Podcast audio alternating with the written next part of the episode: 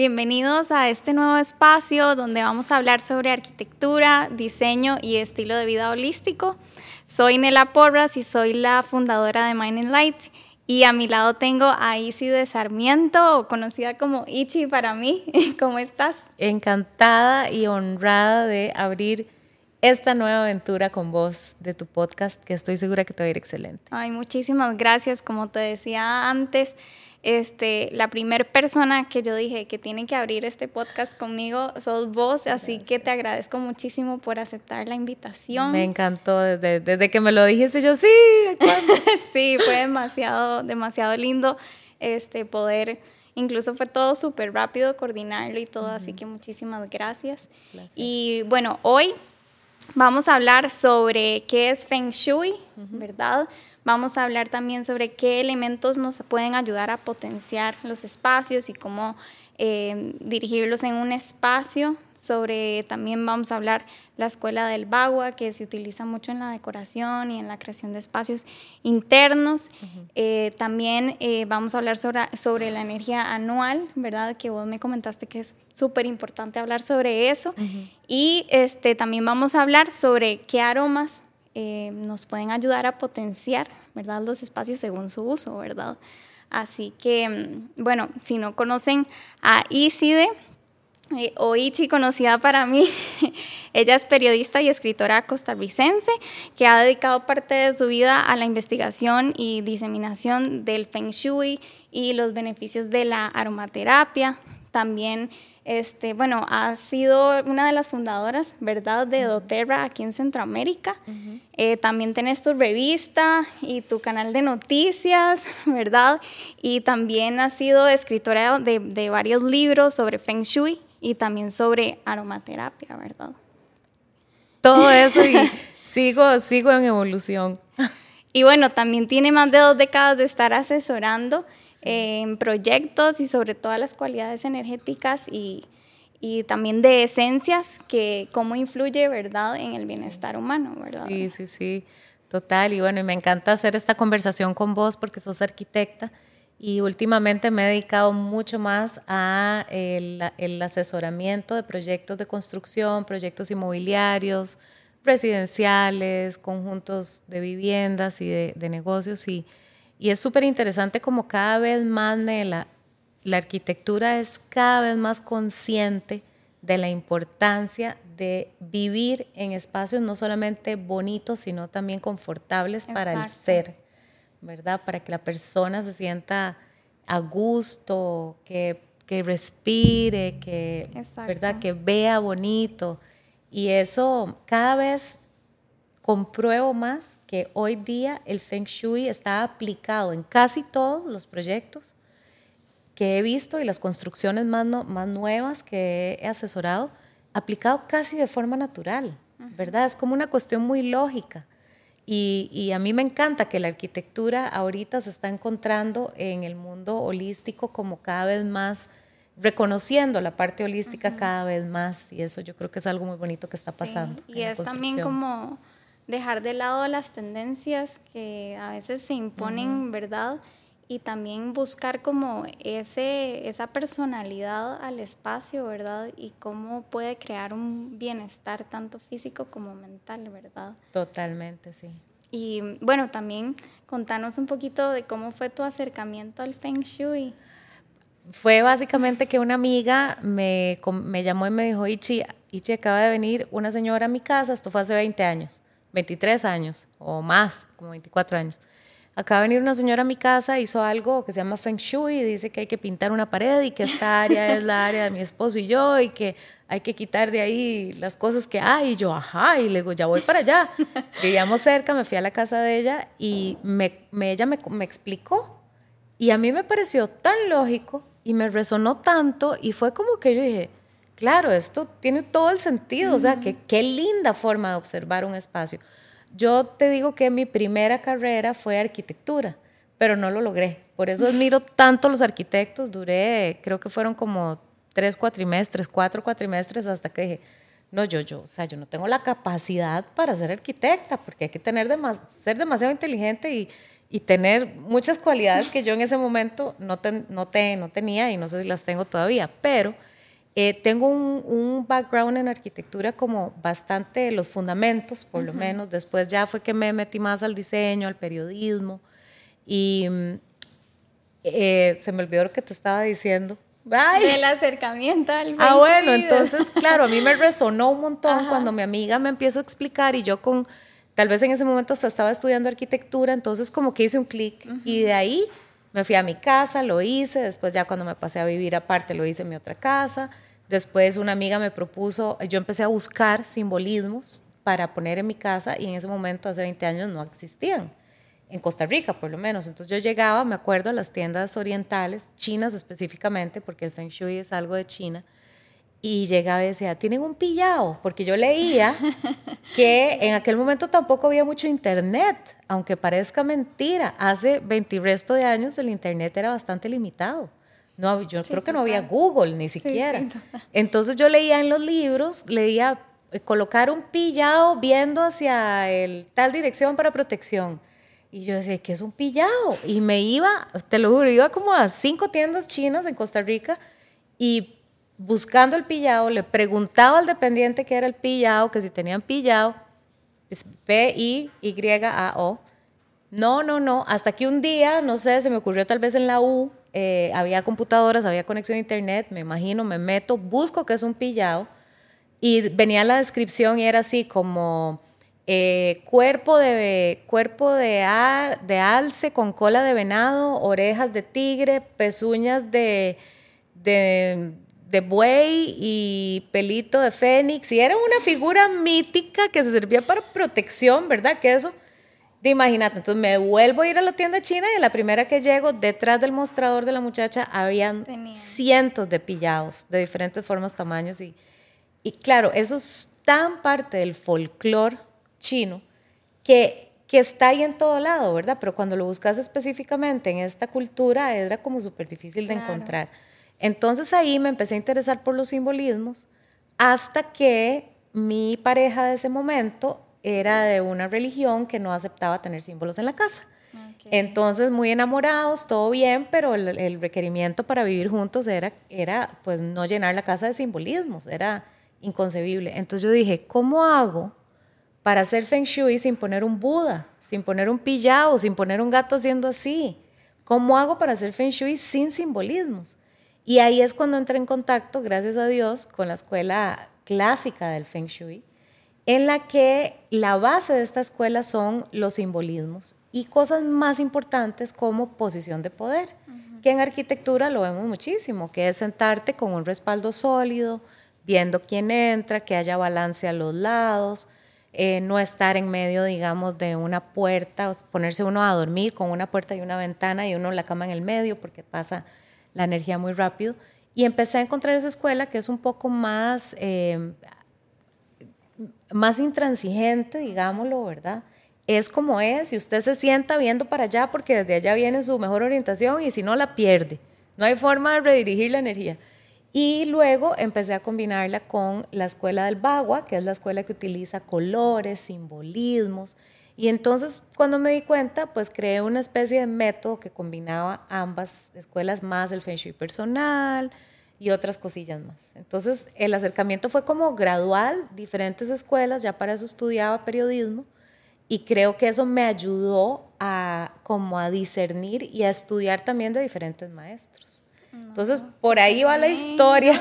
De hecho, no conocía esa parte tuya. Sí. Que de hecho, bueno, también yo te conocí porque llevé dos cursos en el Colegio de Arquitectos sobre Feng Shui. Sí. Y luego, este, cuando en el 2020 cuando me inscribí para certificarme como profesora de yoga y vos también estabas ahí, yo fue como, no puedo creer que chiste aquí. Yo tampoco lo podía creer, la verdad. y fue súper lindo y súper mágico tener tu presencia ahí porque el tener como toda, todo tu background también de aromaterapia y me acuerdo del el aroma party que habíamos hecho, que nunca en mi vida había ganado algo y esa vez me gané un aceite esencial de naranja silvestre. ¡Wow! ¡Qué buen regalo! sí, y ¡Qué buen premio! Sí, fue súper. Yo estaba toda feliz porque nunca en mi vida me había ganado nada.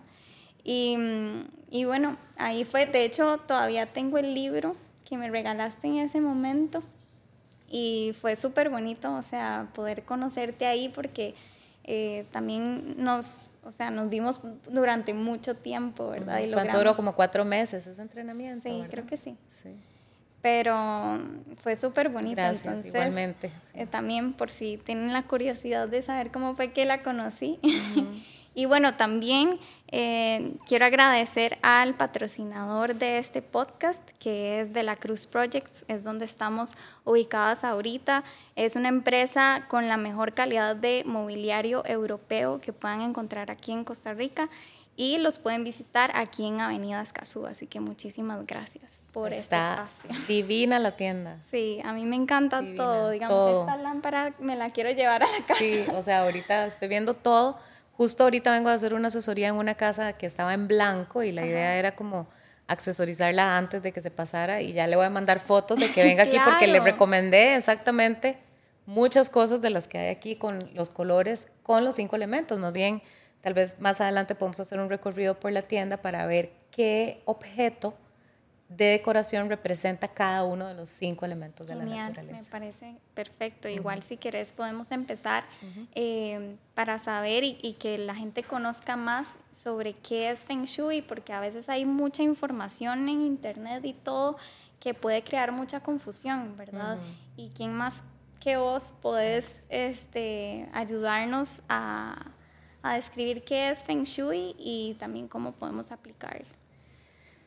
Feng Shui es un arte milenario, tiene 5.000 años de existir, em, nace en China y lo usan principalmente para sitios de entierro, porque para los chinos la suerte de la familia corre por tres generaciones. Y es importante enterrar a nuestros antepasados en un lugar estable, con horizonte despejado para volar con balance a los lados del fénix y el dragón para el temperamento y la suavidad del corazón, el horizonte despejado del fénix para volar y de respaldo sólido la tortuga negra para tener siempre protección. Entonces, cuando después esta, eso se llamaba Feng Shui para residencias Jin. Después, más adelante, lo empezaron a usar los emperadores y de hecho la ciudad imperial en Beijing, la ciudad prohibida, tiene esta conformación. La Plaza Tiananmen en el frente, que le cabe un millón de personas, es el espacio público más grande del planeta, creo, si no el de Rusia, pero yo creo que eh, la Plaza Tiananmen, del Sitian, del cielo. Eh, la entrada es por el sur, hay balance en los tronos de los lados del tigre y el dragón, y la parte de atrás, que es la salida de la ciudad imperial o prohibida, hay una gran montaña de carbón negro, que es además una montaña artificial. La crearon con todo el propósito de tener este respaldo, esta solidez y defenderse también de los, del, pueblo mongol, porque casi siempre los atacaban desde el norte. Entonces ahí ya empezamos a ver cómo el Feng Shui para residencias Jin se convirtió en Feng Shui para residencias Yang. El Yin y el Yang es la base de la cosmovisión del mundo, que es la, la contrafuerza de las energías positivas, negativas, del día, la noche, lo masculino, lo femenino. Todo está hecho de esas fuerzas. Y el Feng Shui lo que dice es que esas fuerzas se pueden reacomodar como en ocho intensidades, digámoslo, y que son los ocho trigramas. Cada, cada fuerza, hay fuerzas que son super yin, que es el trigrama, digamos, eh, de, que representa la mujer, la matriarca, y hay fuerzas que son super yang, que es el trigrama que representa al patriarca. Por ejemplo, la energía que representa la matriarca se encuentra situada en el suroeste. Entonces, si usted saca la brújula, todas las esquinas, puntos, orientaciones suroeste de cada espacio en el mundo puede ser un lote, una casa, una oficina, un escritorio. Y la esquina suroeste va a ser el área que representa la mujer, la matriarca, el elemento tierra, que son colores otoñales, y básicamente lo que quiere esa área cuando está armonizada y bien linda es promover las buenas relaciones. Super, sí, es, no es solo verlo como en un espacio grande, sino hasta incluso en un escritorio, como decís. O sea, la ubicación incluso puede ser desde un lote grande hasta un elemento dentro de la casa. Así es. Entonces, ¿verdad? Empieza, ya después empieza el Feng Shui para residencias Yang, que son las residencias de nosotros, la gente que estamos vivos. y entonces ahí eh, se empieza a mezclar cosas como posición de poder, ¿verdad? Que lo vemos desde el entierro hasta tener un respaldo sólido, como nosotros ahorita estamos viendo quién entra. Eh, hay luz a un lado, luz al otro, hay, hay balance en el espacio. Entonces uno quiere eso para su escritorio, para su cama, eh, básicamente los sectores principales. Y, y, empieza a mezclarse una especie de, de folclore con escuela clásica que te habla de que, por ejemplo, este año, la energía anual central es la energía relacionada al aprendizaje. Entonces, este año 2023 es un excelente año para aprender cosas nuevas, para enseñar, para la educación en general y también está relacionada a las buenas relaciones. Entonces, el, indicador es que este es un excelente año para mejorar nuestras relaciones a través de la educación, por ejemplo, de compartir educación. Y es lindísimo. Ay, me encanta, como lo que estamos haciendo. Más o menos, sí. Así que arrancaste en un buen momento, porque el otro año es diferente, ya el otro año cambia más bien a discusiones. Entonces, por ejemplo, en el 2024 hay que tener eh, eh, más precaución a la hora de hablar y a la hora de interactuar con otras personas, porque la energía central es una energía de estamina, de velocidad, de mucha fuerza, y cuando la gente, vos sabes, que andamos así súper empower, poderizados, más bien tiende uno a tener menos tolerancia y ahí se, se prestan los problemas, ¿verdad? Porque de repente reaccionás y bueno. Eso va a pasar el otro año. Por este año, preocupémonos por, aprender y llevarnos bien, sí, estar en el ahora. Súper. ¿Ves? O sea, tiene tantas aristas, ¿verdad? De que. No, bueno, aquí te puedo seguir hablando un montón. Mejor preguntamos más. no, y me encanta, por eso quería arrancar con este tema, porque. Em, este mes incluso he estado como englobando en el blog que tenemos en la página sobre el diseño holístico y cómo podemos aplicar eh, muchos elementos dentro de la casa, ¿verdad? Para mejorar nuestro bienestar, ¿verdad? Tanto físico como mental. Y también podríamos hablar sobre esos elementos que nos ayudan como a potenciar esos espacios y también qué mitos también hay dentro de mucha información que puede ser como también muy confuso, ¿verdad? Entonces, ¿qué elementos nos ayudan como a potenciar eh, los espacios o incluso qué no utilizar que puede debilitar esa energía, ¿verdad? Porque, bueno, a mí me pasa, no sé si a vos te pasa, me imagino que sí, full, cuando uno entra a un espacio y se siente como en calma y como, ay, qué lindo, y hay otros que uno quiere como salir corriendo, ¿verdad? Que yo soy como súper creyente de que los espacios tienen e, su energía y uno tiene su energía y si se sincroniza bien, esto porque uno se siente bien y, y, está como a salvo en ese espacio. Si no se sincroniza es porque uno simplemente no quiere estar ahí, ¿verdad? Me ha tocado muy pocas veces decirle a alguien, mejor busque otra casa. Y me ha tocado más pocas veces decirle a alguien, venda y váyase, ¿verdad? No solamente a la hora de, de a la hora de, comprar, sino a la hora de, alquilar. uno de mis maestros dice, por dicha usted no es un árbol y usted se puede mover a donde quiera. Si usted no tiene buen feng shui, puede encontrar el buen feng shui en algún lugar, en otro lugar. Entonces, eh, son, son varios factores que interfieren en que uno se sienta completamente a gusto en un espacio. Pero, por ejemplo, una de las escuelas, hay, hay, varias escuelas, una de ellas se llama la Escuela de las Ocho Mansiones y tiene que ver con el elemento personal de cada cual, que tiene que ver, se saca con la el año de nacimiento. Entonces, por ejemplo, ahora vengo de una casa que estaba haciendo esta asesoría donde una muchacha, que es elemento agua, y sus mejores orientaciones, las, para las personas que son elemento agua, que lo pueden ver en mi website, ahí está cómo sacarlo. Em, eh, las mejores orientaciones son norte, sur, este y sureste, ¿verdad?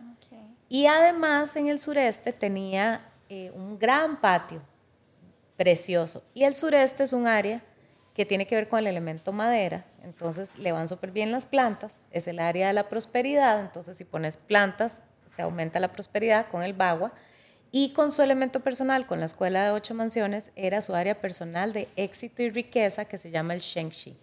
La puerta principal de la casa estaba en el norte, que para ella es crecimiento personal. Y un gran jardín y la sala estaban en el sur, que es su área de amor y relaciones, ¿verdad? Entonces, claro, y la casa además estaba toda pintada de blanco con acabados metálicos, era obra gris, pero ya lista para amueblar. Y él a las personas agua les sirve todo lo que tiene que ver con metal, que es blanco y gris y plateado, ¿verdad? O sea, estaba súper alineado. Estaba perfecta. O sea, yo empecé la asesoría que dura como dos horas, tres horas, a veces más. Y, y, le digo, mira, con solo esto, con solo la escuela de las ocho mansiones y que tengas ese jardín en el sureste, eso sí no le ponga cactus, porque ahí viene otra vez la parte de simbolismos. Si, si es tu área de éxito y riqueza, si es el área de prosperidad según el Bagua y tenés un jardín, ¿qué vas a sembrar? ¿Un jardín exuberante con manos de tigre y bambú y puras plantas auspiciosas o un jardín zen lleno de cactus y seco? ¿verdad? Es como una cuestión que cuando lo sabes se vuelve lógico, pero si no lo sabes, no. Entonces, bueno, la muchacha fascinada, ya después continuamos con ya más la etapa de diseño, según el bagua, iba todo perfecto. Caso contrario, otro día llego a una casa con las mismas condiciones, ¿verdad? Entrada norte, jardín sureste. La casa no estaba lista para amueblar, sino que no, había sido un regalo de, había sido, bueno, Llego a la casa y, empiezo a ver que para, era una familia de cuatro. Para toda la familia la casa estaba bien, menos para el patriarca, para el esposo. La entrada estaba en pérdida total, ¿verdad? Era, él era, pertenecía al, al, grupo del oeste, cuyas mejores orientaciones son las del oeste, y estas que te mencioné antes, las del este, más bien eran todo lo contrario. Entonces, la puerta principal estaba en pérdida total para él. Eh, la lavandería estaba en... E, el, área de éxito y riqueza de él estaba, como decir, en la lavandería, que era un drenaje. Y el área de prosperidad, que es con el bagua con puerta de entrada y bagua con orientaciones, el sureste o con puerta de entrada, al fondo a la izquierda, que es el área de prosperidad, habían recién hecho el jardín porque se acababan de pasar y hicieron un jardín de cactus gigantes de mi tamaño. Entonces, claro, cuando yo empiezo a sumar, ¿verdad? Esto, más esto, más esto, más esto, le digo yo, sin saber, le digo yo a la muchacha, a la esposa, ay, este, ¿y han considerado pasarse de casa? ¿Han considerado como, como tal vez moverse de casa? Es que, mire, esta casa es buenísima para usted y para sus hijos, pero no para su esposo, por esto y esto y esto y esto. El esposo no estaba presente.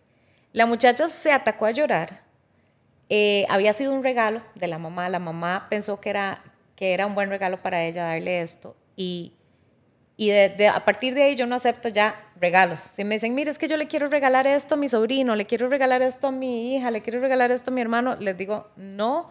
Si quieren, le pueden dar el dinero de la asesoría y que ellos me contacten y me lo paguen si es que quieren hacer esto. Porque trabajar con Feng Shui es trabajar con energía. Y empezás a mover energía y ves el Feng Shui sirve para corregir, para predecir, para aumentar o para minimizar algo que esté pasando, ¿verdad? Pero siempre te va a dar un feedback. Entonces, bueno, al final yo dije, ay Dios mío, ¿qué hice, verdad? Porque era todo, y er, resultó que ya venían como de una racha mala, la casa anterior la habían perdido, la mamá, yo le había hecho una asesoría a la mamá y todo estaba perfecto con la mamá de la muchacha, la mamá de la muchacha les regaló esta casa nueva y entonces, claro, fue un shock como venimos de algo horrible y aquí tampoco se va a corregir. Entonces ya finalmente lo entendí, pero sí fue como una impresión muy grande para mí y bueno, ya a partir de ahí, esas es de las pocas ocasiones que he dicho, muévanse de una casa porque no vibraba para el esposo y el patriarca es, son igual de importantes patriarca y matriarca, pero tenemos que estar los dos bien. Sí, no es como una tampoco decisión tan fácil como quitar un mueble y listo, es literal moverse de casa. Moverse de casa. Y en esos casos no hay como alguna solución entre comillas. Sí, sí, sí, sí, siempre hay algo que se puede hacer y principalmente que la energía siempre cambia. Claro. Entonces no hay nada estático. Entonces, eh, por ejemplo, la escuela clásica cambia, como hablamos, que ahorita está la energía central del aprendizaje y la educación el otro año viene una más bien como muy fuerte.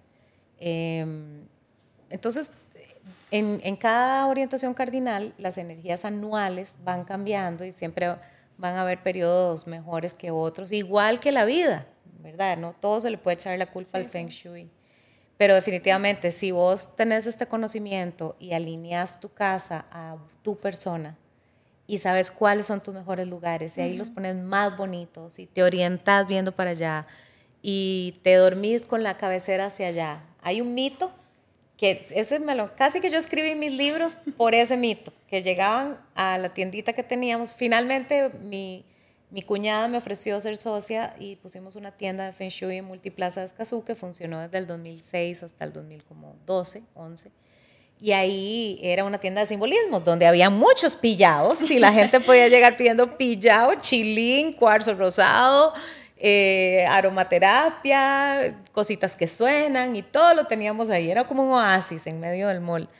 Y la pregunta que más me hacía la gente era, es cierto, me hacían varias preguntas, que esos son los mitos del de Claro. Me decían, ¿es cierto que la cabecera de la cama siempre tiene que apuntar al norte? Y yo les decía, bueno, según el Feng Shui no es cierto, porque depende de tu elemento personal. En mi caso, mi elemento personal es el metal número QA 7, y mi área personal de la salud es el suroeste. Entonces, en mi caso, por mi fecha de nacimiento, eh, se supone que yo debería de dormir con cabecera suroeste. No lo he logrado ni una vez, porque no he podido tener una casa con cabecera suroeste todavía. Cuando la encuentre me pasaré probablemente. Sí, pero igual también eso de los mitos creo que también es muy abierto que la gente eh, pueda confundirse por eso mismo, porque todos tenemos un número diferente y un elemento diferente. Entonces todo depende de cada uno y es como muy personal. Muy personal. Esa, eso te digo, fue creo que la pregunta más recurrente que me hicieron. ¿En serio? Luego la de los espejos. Si vas a tener un espejo, asegúrate que ese espejo sea de buena calidad, que no esté quebrado, ni fraccionado, ni pegado como un mosaico, y que esté reflejando algo hermoso y positivo, porque lo va a duplicar. Si tenés un espejo en tu casa que está duplicando desorden, duplicando escasez, eh, reflejando algo muerto, algo quebrado, es, eso es lo que va a duplicar. También yo he escuchado mucho sobre el tema de tener espejos viendo a la puerta de entrada y también espejos dentro del dormitorio. Interesantísima observación también, porque fíjate que a la puerta de entrada lo que dicen que hacen esos espejos en la puerta de entrada es que usted, que cuando la gente abre la puerta se asusta, más bien, y que está duplicando y rechazando, porque los espejos duplican y rechazan también a la vez. Pero Joey Yap, uno de mis maestros favoritos muy de la escuela clásica, pero él es súper contemporáneo, dice, leí por ahí, o creo que fue Joey Yap, no me acuerdo, pero em, es que antes, antes en la puerta de la, de la casa se ponía un espejo de bronce y eso hacía notar que esa casa era una casa con suficientes recursos para tener un espejo de bronce un espejo, ¿verdad? De bronce. Claro. Entonces era como, un, como una indicación de una casa de, prosperidad, digamos. Pasó el tiempo y entonces empezaron a poner los espejos adentro. Después viene otra parte del folclore que dice que no puedes abrir la puerta y verte. Y dice Joey Jab de nuevo, retomando que ahora la gente que pone los espejos así de frente nada más es como que la gente se asusta. Entonces, eh, ¿qué es mejor ponerlos de lado en todo caso? Porque se te van a asustar tus tus invitados y se va a asustar vos cuando entras también. Entonces, eso es como una, es un mito. Eh, yo he probado tener el espejo y no tenerlo. Y, obviamente cuando le pones atención a las cosas que están pasando, cuando vos, cuando vos querés activar prestigio y reconocimiento, por ejemplo, y eso se activa en el sur. Este año está buenísimo el sur. Si quieren activar algo este año, el sur es un buen sector y quieres activar prestigio y reconocimiento y, y haces una detonación, pones una velita o haces el jardín o arreglan algo afuera en el, en, el jardín y, y, y, llevas track de qué pasa en los próximos días, te vas a sorprender. porque vas a ver de que alguna felicitación o alguna invitación a un podcast o alguna invitación a decorar una tienda te puede suceder y decís, ah, habrá sido coincidencia, será casualidad, ¿verdad? Y casi siempre hay algo que uno puede escribir en su, en su diario de Feng Shui de que hiciste un cambio, hiciste esto, pusiste una fuente, encendiste una vela, pusiste un cuadro nuevo y activando con atención e intención ese sector y vas a ver un cambio, definitivamente. Y es manifestar algo, algo de prosperidad, como decís, algo positivo, no necesariamente tal vez uno tiene que saber eh, qué es lo que va a manifestar específicamente, pero pues manifestar prosperidad y ya todas las oportunidades pueden, pueden llegar. Sí, pero también hay un sistema que uno lo puede hacer, que es el sistema del Bagua que estuvimos hablando, que dice que hay, eh, bueno, yo de hecho te traje un regalo, que es este, es mi último libro, tuyo. Solo que esta ya es la... Demasiadas gracias. Con mucho gusto. Yo creo que tenés la tercera edición, me imagino, Tengo azulito. el Feng Shui del 2020, la guía práctica. Ah, la guía que práctica. me has regalado. Ok, ok, buenísimo. Ya ese pasó. Sí, exacto. Ah. Ese lo tengo de recuerdo nada Qué linda, linda. Eso fue una edición limitada también para una clase que hice.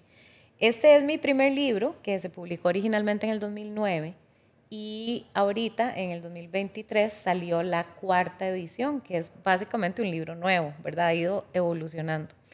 Este libro em, básicamente lo que explica es la escuela del Bagua. Entonces, con la escuela del Bagua uno sí puede ser mucho más intencional, ¿verdad? Por ejemplo, la escuela del Bagua dice que hay un área que esto se puede poner, la puerta de entrada puede ser aquí, o con orientaciones cardinales, este cuadrante azul sería el norte, ¿verdad? O la puerta de entrada aquí, aquí o acá. Hay bagua con orientaciones cardinales y bagua con puerta de entrada. Entonces, por ejemplo, si fuera con puerta de entrada, te posicionas como así, ¿verdad? Como que viendo directo hacia adentro. Y el área de la prosperidad siempre va a ser al fondo, a mano izquierda. Y el área de las relaciones siempre va a ser al fondo, a mano derecha. No importa si entras aquí, fondo, a mano izquierda, prosperidad, y si entras aquí, fondo, a mano derecha, amor y relaciones. Y aquí sí se hace como súper intencional, ¿verdad? Entonces, por ejemplo, el área relacionada, estos carrera y trabajo es un área relacionada al elemento agua.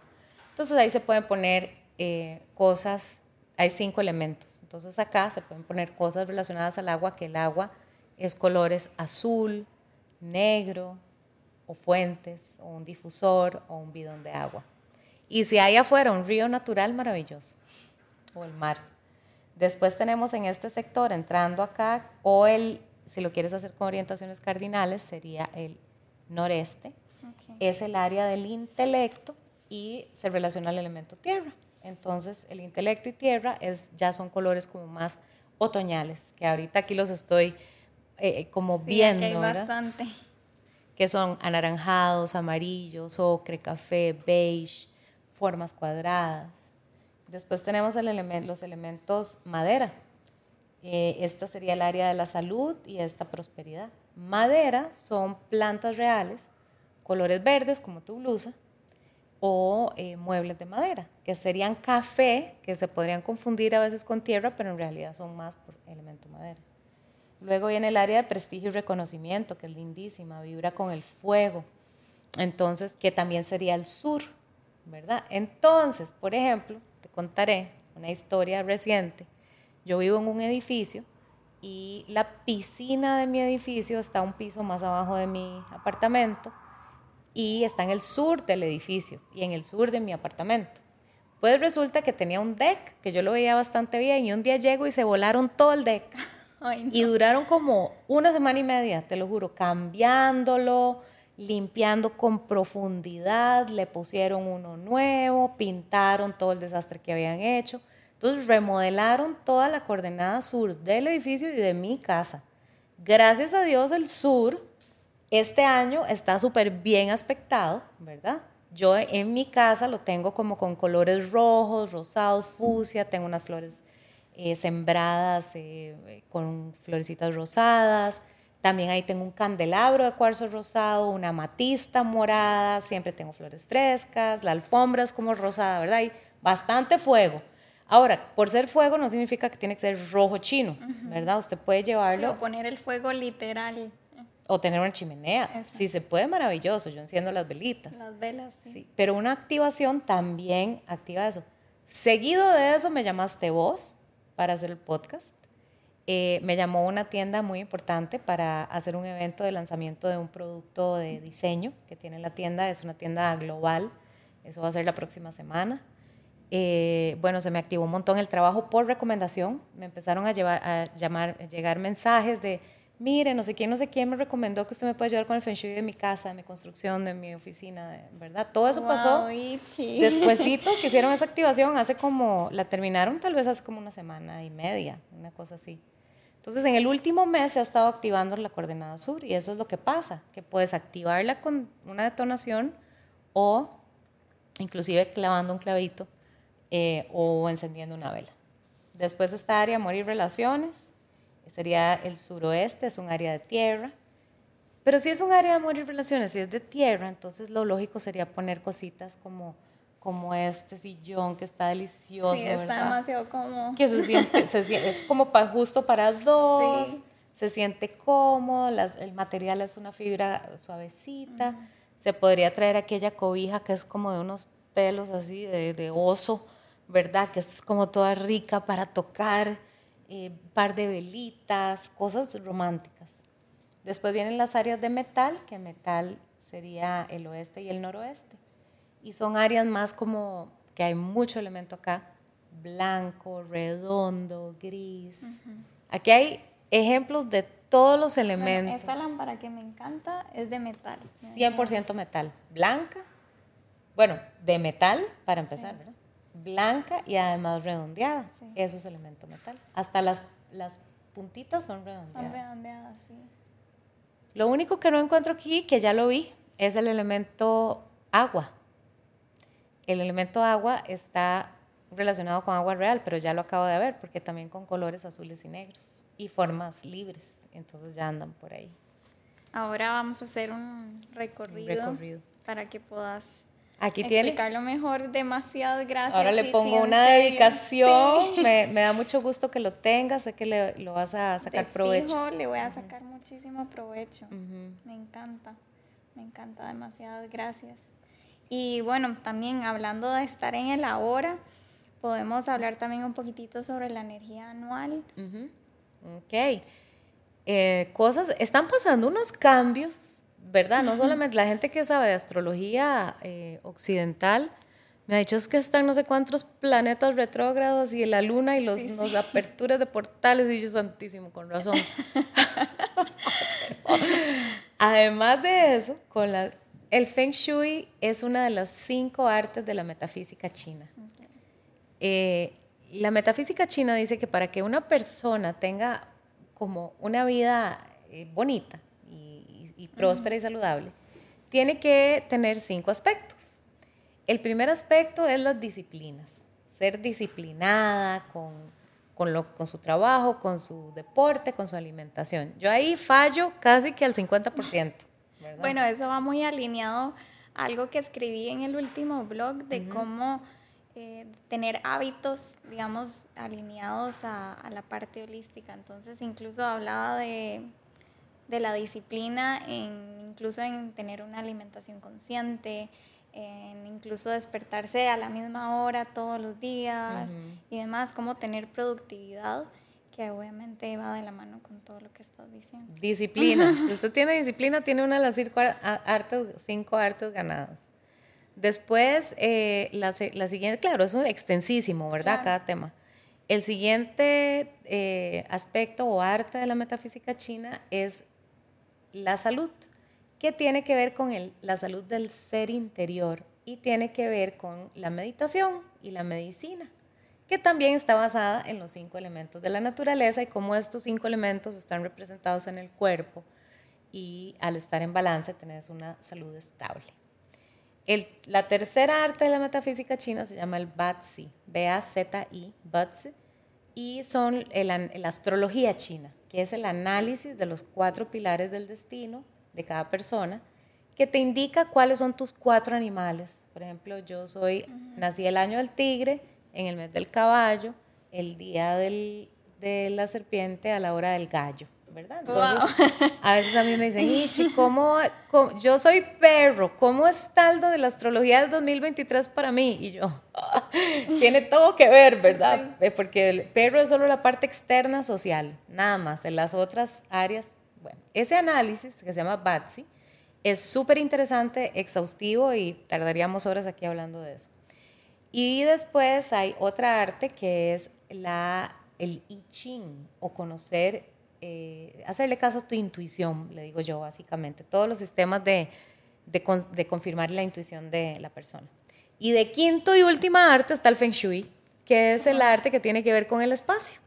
Porque cuando usted tiene disciplina, se siente bien por dentro, conoce su destino, le hace caso a su intuición, tiene, ya está casi completo, ahora tiene que habitar o trabajar o estar en un espacio que contenga toda esa energía. Entonces, la quinta y última parte es el Feng Shui. Dentro de todo eso, de la parte del Feng Shui, dice que la energía rota cada 180 años y que se divide en periodos, esta, esta energía se divide en nueve periodos de 20 años cada periodo. Entonces resulta que el próximo año, el 2024, a partir del 4 de febrero del 2024, cambia la energía del periodo y entramos en el último periodo de la energía global del Feng Shui de 180 años. Este último periodo que iniciamos el 4 de febrero del 2024 y hasta febrero del 2044 es un periodo muy favorable para la mujer de mediana edad, justamente, y los negocios relacionados a la tecnología como por ejemplo esto que estás haciendo vos, ¿verdad? Que son negocios de, es, es un periodo de fuego y el fuego está relacionado al entretenimiento, a la expansión rápida, a, a, a, la belleza, a la mujer de mediana edad, eh, que ahora mediana edad yo creo que va como de los 30 a los 60, más o menos, ¿verdad? Por sí, entre uno más se hace más viejo, ya uno dice, ah, no, no, no es tan viejo, ya no es tan viejo. Exacto. Exacto. Y entonces, ¿qué les diría yo? Que nos preparemos este año para cuando venga eh, la apertura 2024, que es el otro año. Y justamente una de las coordenadas que le hemos estado hablando en este podcast varias veces es el sur. Entonces yo les recomendaría a las personas que así como cada, así como cada 20 años cambia totalmente la energía eh, del periodo, cada año también cambia la energía anual. Entonces, durante el 2023, los buenos lugares donde están las buenas energías son, por ejemplo, el sur, que tiene la energía de la, eh, la, la riqueza, pero como riqueza sostenida a largo plazo.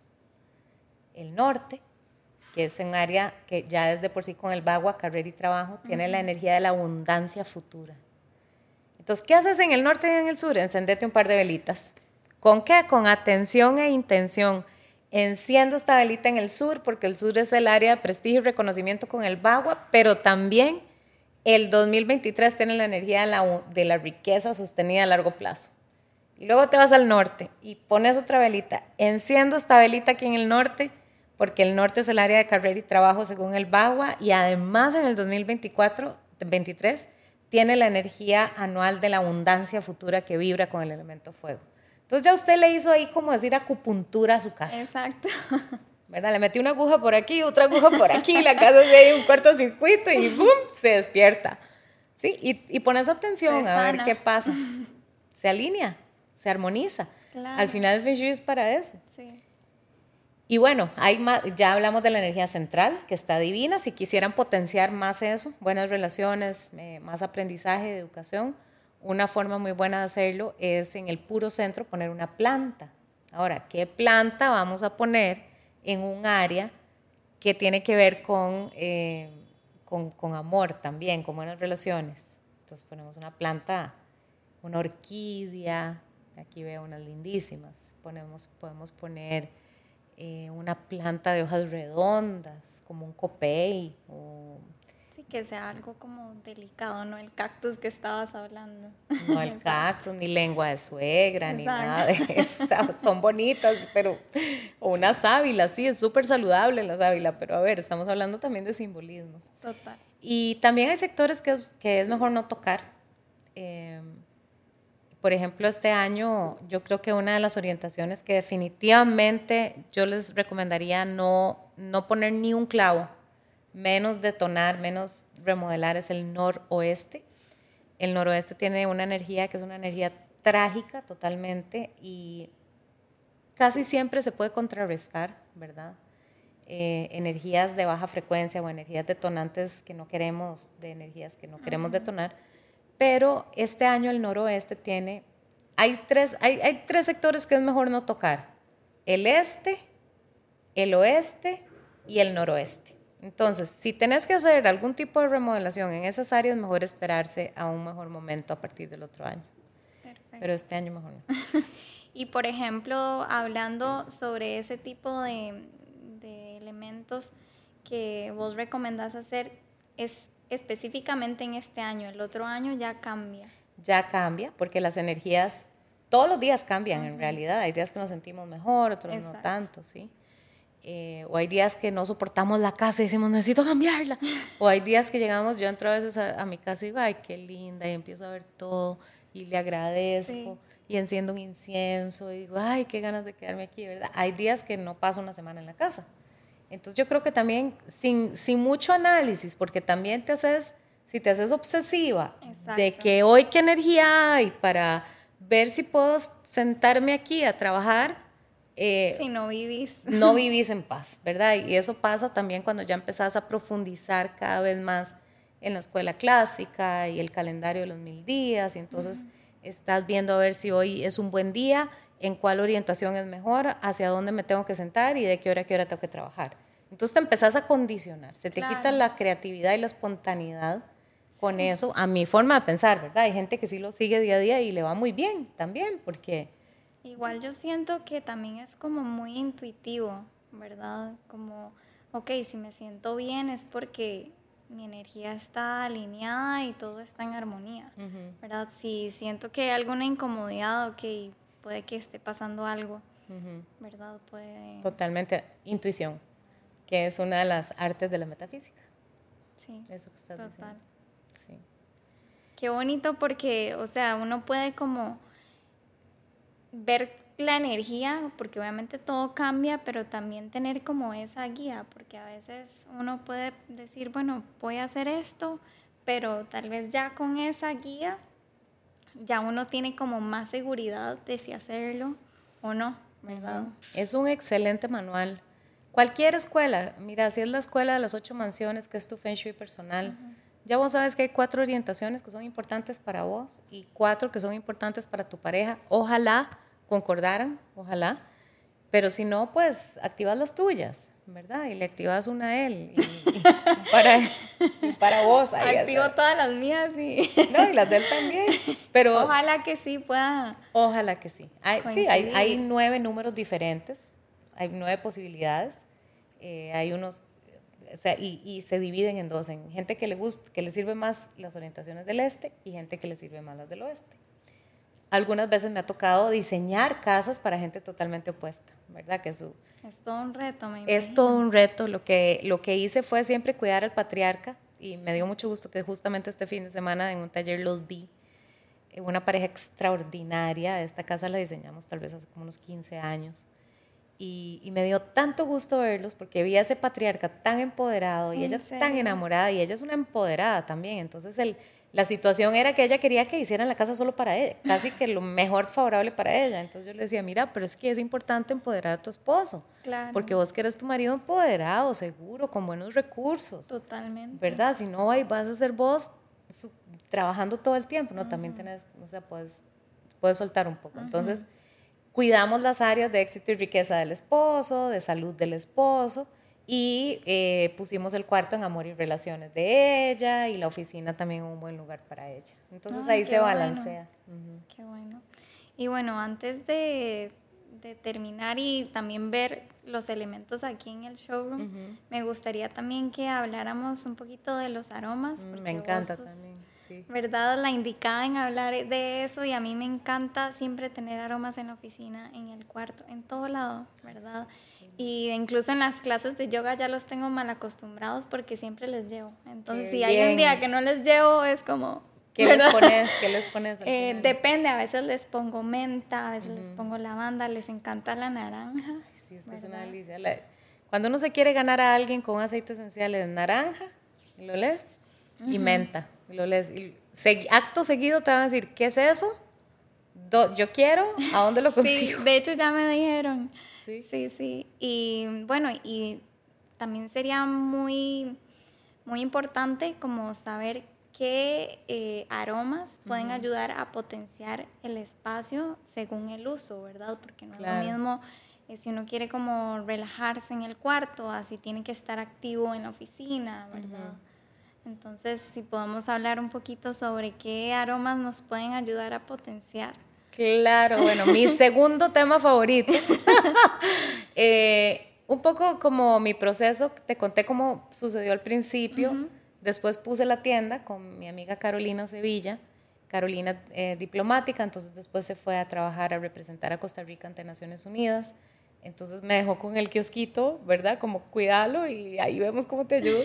Era una gran oportunidad para ella. Y luego pasaron varias cosas que, que al final eh, lo más coherente era cerrarlo porque ya mi, mi, socia estaba en su carrera, yo estaba empezando también como con más demanda de Feng Shui, y, y, ya llegó un momento en que se, la muchacha estaba embarazada y tenía que tener su maternidad, tenía que conseguir a alguien más o estar yo, o sea, era un mall que funcionaba siete días a la semana, de nueve de la mañana a nueve de la noche, y todos los, días. todos los días, solo se cerraba creo que el 25 de diciembre.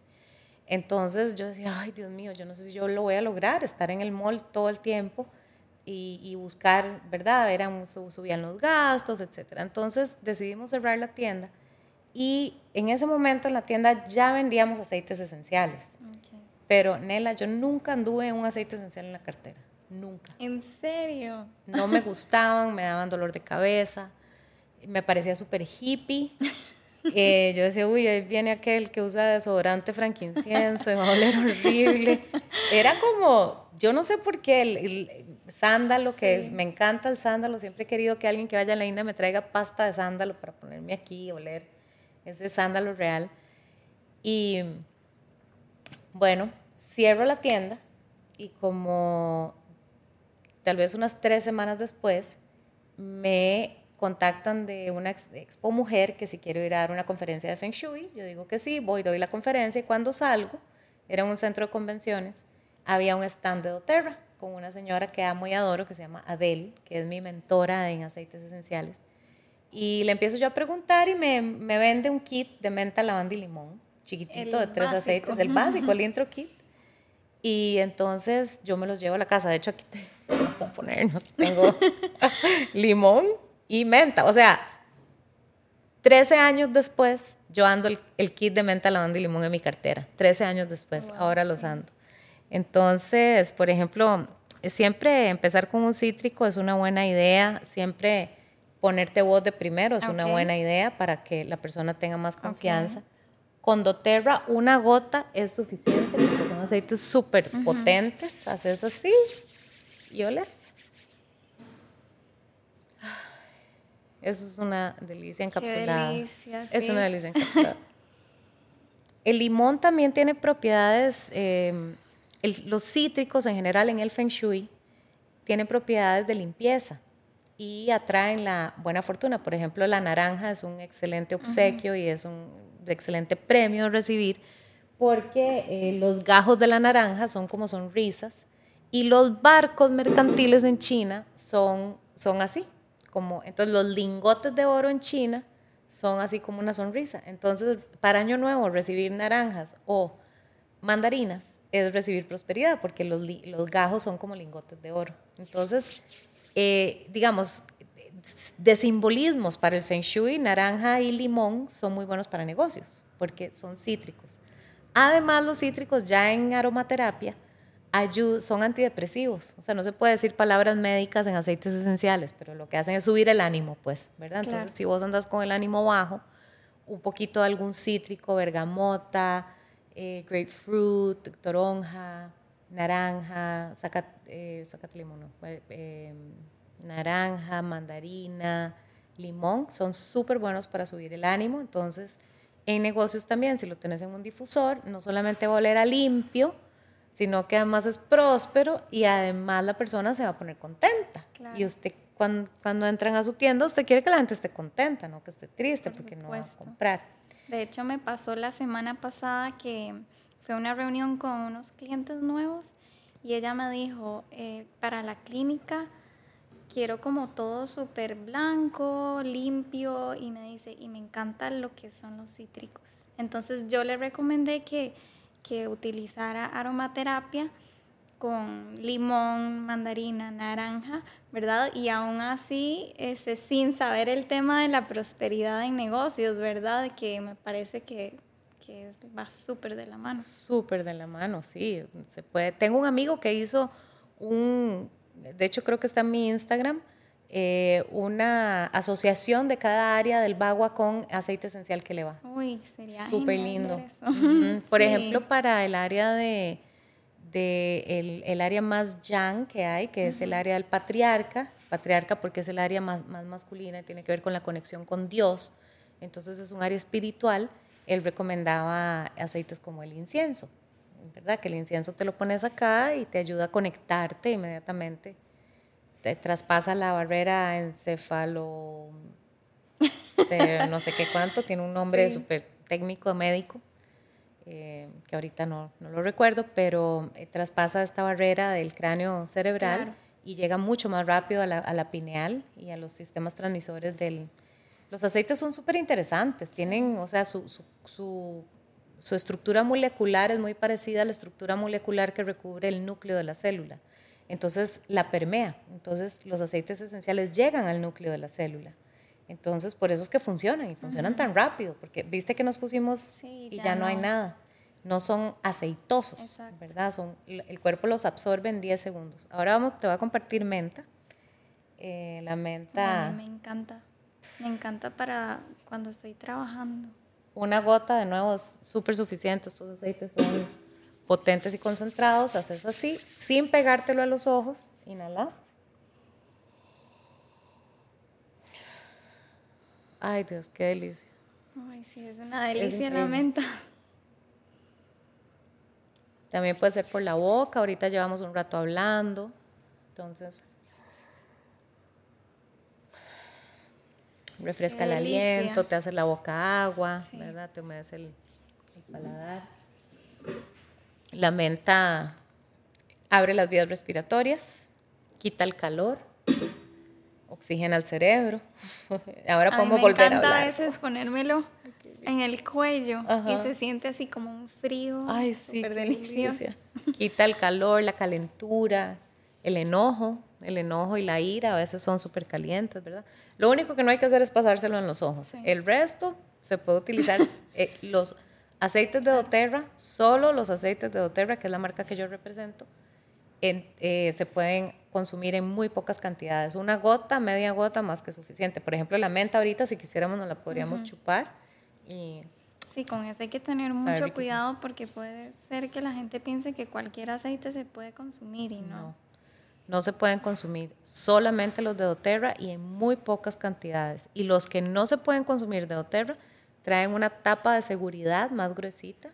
O hay aceites como por ejemplo los aceites calientes como canela, clavo de olor, orégano, que hay que tener demasiado cuidado, eso no te lo puedes poner así y oler porque te puede causar quemaduras y el tipo de piel también. Entonces hay que tener precaución. Dichosamente hay estudios avanzadísimos en, yo hice un libro de aromaterapia también que fue publicado por una editorial de Nueva York y se vendió en todo el mundo. Una hazaña, bueno, yo todavía estoy muy orgullosa de eso. Y ¿Cuándo lo publicaste? En el 2016, por ahí, creo. ¿Y todavía está la Todavía, creo que ya no, ya se acabó, me parece que se acabó. Eh, yo tengo algunos ejemplares todavía. Es un, un, kit de aromaterapia, de hecho, es una caja con un llaverito con botellitas vacías y un libro de qué son los aceites, cómo se usan. Pero en esa investigación que hice, ya como periodista de aromaterapia, eh, encontré que en el año 1950 quizá habían unas 50, 100 publicaciones sobre aromaterapia. Y hoy día usted pone aromaterapia o aceites esenciales y hay millones de publicaciones. Entonces, el desarrollo de la aromaterapia y los aceites esenciales como medicina, el año pasado la FDA reconoció finalmente que la lavanda es una medicina, que el aceite esencial de lavanda se puede usar como, como uso medicinal. Por primera vez en la historia, imagínate, 2023 años después. Sí, porque hay gente que dice, ay no, eso no sirve. y yo, a mí me encantan, me encantan. Entonces, la lavanda han hecho un montón de estudios y un estudio muy lindo que hicieron fue que hicieron una prueba, un ensayo de unas entrevistas de trabajo la gente iba a entrevistarse para el mismo puesto, mismo salario en dos oficinas diferentes, eh, el jefe diferente, pero muy parecidos, y el, puesto era el mismo, pero en una habían puesto un difusor con aroma de lavanda escondido y en la otra no. El 90% de las personas escogió trabajar en donde olía a lavanda, porque la lavanda da una sensación de paz, de tranquilidad, automáticamente bajas tus defensas. Cuando usted está tranquila, baja la, baja la guardia. Claro. ¿Verdad? No estás en modo, ahí viene el tigre, tengo que esconderme o salir corriendo o atacarlo, ¿no? Sino que estás como, no viene el tigre. Entonces. Estás seguro. Ajá. La lavanda tiene ese efecto, calmante. Y además, todas las. 1950 también, un francés. Eh, perfumista en el sur de Francia, estaba haciendo ensayos para no sé qué cosa, se quemó y lo único que tenía era un tarro con aceite esencial de lavanda del sur de Francia, que es la mejor y donde crece con mayor componente activo, y metió las manos en el balde de aceite esencial de lavanda y se le calmó el, el dolor, el ardor, no le dieron ampollas, y cuando sacó, ¿verdad? Sintió este frescor y se le curó súper rápido y dijo, mmm, qué interesante, ¿no? El aceite esencial de lavanda me curó súper rápido la piel. ¿Quién sabe cuántas quemaduras se había hecho en la vida ese hombre? Y empezó a investigar más y él es el padre de la aromaterapia como, como medicina. 1950, una cosa así. Un muchacho llamado Maurice de Gattefossé. ¿Ves? Entonces, eh, sí, los aceites de verdad. Es todo un mundo. Es otro mundo. Y doTERRA tiene ya muchísimos más aromas, ¿verdad? Sí, tiene 100 aromas, 100 aceites puros más o menos y mezclas entre ellas. Eh, la lavanda y la menta como base para casi todas las, mezclas. Em, y también subproductos como por ejemplo toda la línea de belleza, de salón, de shampoos, eh, para limpieza de la casa también, para ir eliminando los tóxicos de la casa. Em, es un estilo de vida en realidad los aceites esenciales y, y pues yo creo que si, si es bueno bueno, a mí lo que me pasó fue que entonces cerré la tienda y me, me, compré mi kit de doTERRA y al mes estaba pidiendo más aceites, ¿verdad? Los tuve en la tienda todo el tiempo y no los usaba, pero cuando encontré doTERRA me, me encantaron y al mes pedí, llamé y le dije a Adela, Adel, ¿cómo hago para conseguir más aceites? Me dice, mejor se afilia. Si se afilia, la compra con descuentos de la primera compra y además usted tiene una base de datos y puede afiliar a otra gente. Y yo, no, yo estoy súper ocupada con, con Feng Shui. Yo no voy a andar vendiendo aceites, bla, bla, bla, bla, bla. Y en menos de un mes ya había afiliado a 10 personas, ya tenía el dinero para mi alquiler. Y yo decía, pero ¿cómo es esto? Porque yo venía de 6 años de tener un negocio en un centro comercial donde tenía que pagar planilla, caja, impuestos, importaciones, invertir, estar ahí, tratar con el público, a una semana después tengo el alquiler y no invertí nada, nada más compartí mis aceites. Entonces yo dije, bueno, qué buena oportunidad. Y entonces empecé como a ponerle más atención, a entrenarme y a... Y, bueno, y ya tenía 10 personas bajo mí. Entonces tenía una responsabilidad, tenía 10 hijos de repente. Y que me pedían información porque ellos también querían desarrollarlo como negocio y así me convertí en una de las fundadoras de doTERRA para la región de Centroamérica. Entonces ahora trabajo en las dos cosas. Soy como como que le doy eh, apoyo a mi grupo en lo que necesita doTERRA y con el Feng Shui también. No, genial. es la combinación. Sí, y también se fusionan súper bien, ¿verdad? También se fusionan súper bien. Excelente. ¿Qué te parece si hacemos el recorrido en la tienda? Claro que para ver todos los elementos y cómo este, puedes recomendar lo que tenemos acá y cómo se puede utilizar. ¿Cómo se siente con los aceites? Ay, yo estoy ya así casi que derretida aquí en el sillón. y frío también. Y frío acá. Sí, delicioso. Sí, se siente delicioso. Yo también siento frito aquí, me puse en la frente, entonces... Como que refresco. Ay, sí, porque después, no creas, hablas, hablas o manejas durante más de 40 minutos y luego, esto es como tomarse un expreso, pero sin las consecuencias de la cafeína, que me encanta el café, ¿verdad? Pero digo, no hay que parar a tomarse el café y después quedas así, sino que esto te espabila y te te, pone, te oxigena el cerebro, puedes pensar mejor por un, por un rato más. Sí, no, súper bien. Okay. Bueno, vamos, a darle un recorrido a esta tienda tan linda. Bueno, entonces, como hablamos, eh, las bases de la metafísica china y del Feng Shui son los cinco elementos de la naturaleza. El primer elemento es la madera. La madera la podemos reconocer con muebles de madera o colores verdes, por ejemplo, tu blusa o este set que aunque es de vidrio, y es redondeado, podría representar el elemento metal, pero es verde, entonces también nos recuerda a la madera. Hay otro elemento, los otros elementos son el fuego, la tierra, el metal y el agua y la madera. Entonces es básicamente la, la, la transición entre las estaciones, la primavera, el verano, el fuego, ¿verdad? O sea, la primavera, el verano, el otoño el invierno, el de hielo, y luego como vuelven otra vez a nacer los árboles que producen el fuego, que producen la tierra, que producen el metal, que produce el agua. Entonces, esos elementos los podemos encontrar en artículos de decoración. Por ejemplo, aquí solamente en esta mesa, el color verde representaría la madera. El sobre, que es, no creo que es piedra, ¿verdad? No, es como borrado. celánico. Eh, pero es blanco representaría el elemento metal. Colores negros y azules representarían esas lámparas, el elemento agua.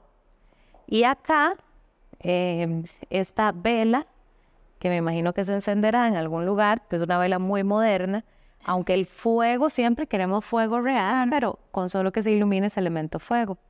Estos platos, eh, me parece que son plásticos, pero representan el elemento tierra por ser como con esta contextura. como muy rugosos. que parece casi crudo. Sí, exacto. Eh, estos manteles podrían representar el elemento madera también por los colores que tiene, que son colores como más verdes. Y luego, ya viéndolo más en macro, por ejemplo, esta lámpara y en donde estuvimos grabando el podcast ahora, esta lámpara es es elemento metal, que es redondo, el bombillo redondo. Ahora hay bombillos de otros tipos. Colores blancos, metálicos, espejos, aunque tenga el marco azul, que eh, el marco agua, que sería el marco negro. Em, más acá podemos identificar más elementos color tierra. Por ejemplo, tierra son todos los colores otoñales, ¿verdad? Entonces aquí tenemos estos cojines cafecitos, el cuadro claramente con colores tierra. Con respecto a los cuadros, es importante que reflejen cosas positivas, que a uno le gusten, eh, que le hagan sentir feliz y le hagan sentir bien. Entonces, el arte es muy subjetivo porque hay personas que este cuadro, les encantaría y hay personas que dirían jamás lo tendría en la casa. Pero todo es subjetivo. Esta, esta lámpara, el elemento fuego, por ejemplo, el elemento fuego son formas triangulares como una candela y esto es una lamparita que también se enciende. Entonces, a pesar de que es dorada, que puede representar el elemento metal, representa el fuego. Esta lámpara naranja, el elemento tierra, ¿sí? Tenemos este escritorio. Este me encanta porque es súper compacto y puede como caber en un espacio pequeño. Está precioso, la verdad. Y es, yo creo que representaría el elemento madera más que otra cosa, ¿verdad? Aunque tiene bordes redondeados que serían metal, la silla claramente es como de madera y, la textura es de madera aunque esté pintada de negro. Claro. Entonces sí se puede, como vos decís, como con los vasos, aunque sea un elemento pero tenga el color de otro, sí se puede, digamos, decir, por ejemplo, esto sí es madera, aunque sea el color negro. Sí, por ejemplo, este escritorio estaría perfecto para el área sureste o el área este, que son áreas de madera, y el, el agua nutre la madera en el ciclo de los elementos. Entonces es negro agua, pero es de madera, entonces eh, una pieza de mobiliario así para el sector este o el sector sureste quedarían súper bien, por ejemplo. Aquí hay otra de mis cosas favoritas de esta tienda que se está usando un montón ahora y es la vuelta al barro. Entonces, estas mesas de barro están espectaculares, esta y este pedestal eh, representan el elemento tierra como tal, más tierra que eso no hay. Sí, exacto. Es el color, el material. Y este, este conjunto acá creo que también representa súper bien el elemento metal. metal. ¿verdad? Porque es redondo, blanco, gris. Y aunque esta lámpara es de cordón, que es más orgánico, pero el color gris y la forma redondeada la representan como elemento metal. Entonces todo este espacio es un espacio que le iría muy bien al elemento tierra y el elemento metal. Por aquí tenemos más metal, todo lo que son vidrios, y si son faceteados, como los cristales faceteados, todavía mejor eh, cuando los cristales tienen corte de diamante, lo que ayudan es a absorber la luz y redirigir la energía en formas uniformes. Y acá tenemos un clarísimo ejemplo del elemento fuego, ¿verdad? Este me encanta. Está divino. es que toda la tienda no tiene una cosa fea. Me lo llevaría todo. Eh, el fuego es colores rojos, morados, fucsia, lila pero también formas triangulares, como cuando encendemos un, encendedor que la llama sale como así. Pues básicamente esta forma triangular con esos colores representan el elemento fuego. Entonces me encantó. Y más para allá eh, tenemos elementos, lo negro serviría, lo negro y el azul serviría para representar el elemento agua. Entonces cualquiera de estas cosas, por ejemplo, este reloj, silla, el candelabro, aquellos almohadones y bowl azul eh, estarían súper bien para un área, por ejemplo, el norte, que le va muy bien el elemento agua. Vamos a ver qué más. Em, acá. Cojines y las paritas. Esta, por ejemplo, este cojín con esta lámpara y aquella silla son totalmente elemento tierra, ¿verdad? Entonces ya ven que tal vez, Nela, no ocupamos, eh, en este espacio hemos encontrado los cinco elementos de la naturaleza representados en color, en forma, en geometría, eh, inclusive hasta en simbolismo. Ahora te voy a enseñar algo que las orquídeas, por ejemplo, ¿verdad? Que tenemos por allá y por allá. Bueno, las orquídeas em, representan la feminidad, la suavidad. Entonces, para un área suroeste, por ejemplo, que es un área de del amor de las relaciones, podríamos tener orquídeas, podríamos tener almohadones como este, o inclusive aquí encontré una cosa lindísima. Esta cobija que hace rato la estoy viendo, le está allá yo ahí.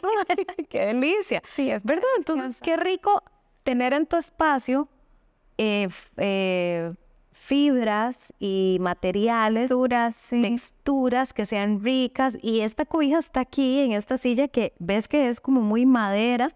Sí, no es, no se siente como tan cómoda a la hora de, digamos, por el ser el material eh, puede ser de exterior o de interior, pero sí es un material más duro, pero esta le da el balance. Le da el balance, eh, has dicho la palabra en clave, le da el balance, yo me la quiero llevar, esa cobija, desde hace rato la estoy viendo y yo sí como se debe sentir tan rico.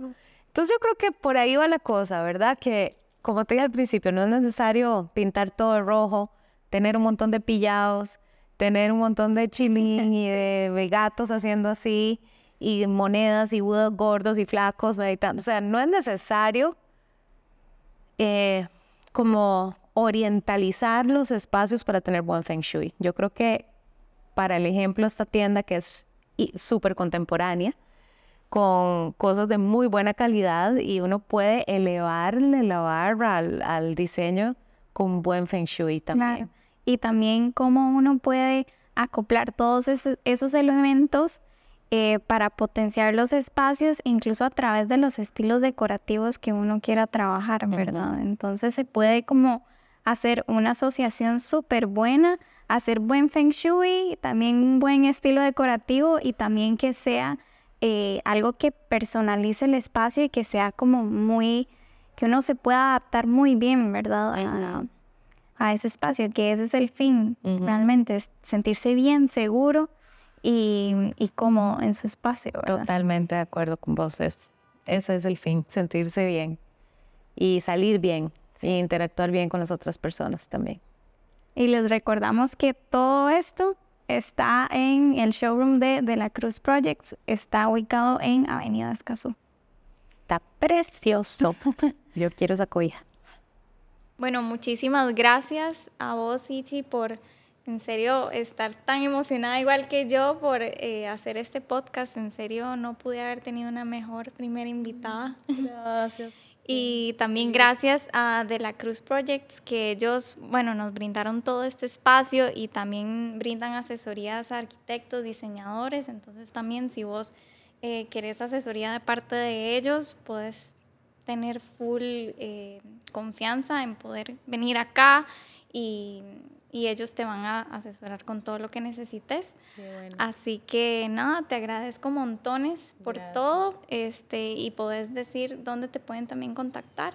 Bueno, primero felicitarte por este espacio, qué lindo que se esté abriendo cada vez más eh, el mundo para todos, ¿verdad? Y yo muy contenta porque te tengo un cariño especial porque fuimos compañeras, como lo dijiste al principio de, de un entrenamiento de yoga por meses y también porque admiro muchísimo la carrera de la arquitectura de las personas que son arquitectos, como vos, arquitecta, no, arquitectos se dice, ¿verdad?